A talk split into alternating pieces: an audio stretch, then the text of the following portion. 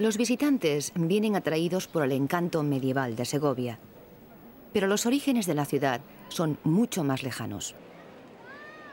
Origen de Segovia, el primer asentamiento que tenemos es de origen celta, en el tercer siglo antes de Cristo.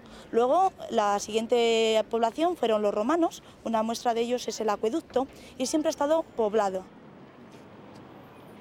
Eh, la fecha clave es el año 1088, que es cuando se produce la Reconquista.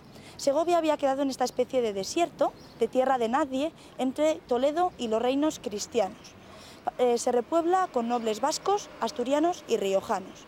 Para favorecer los asentamientos, los reyes van concediendo una serie de fueros, una serie de privilegios, y los caminos se convierten en cañadas reales, por eso crece tanto la industria lanar en la, provincia y en la capital.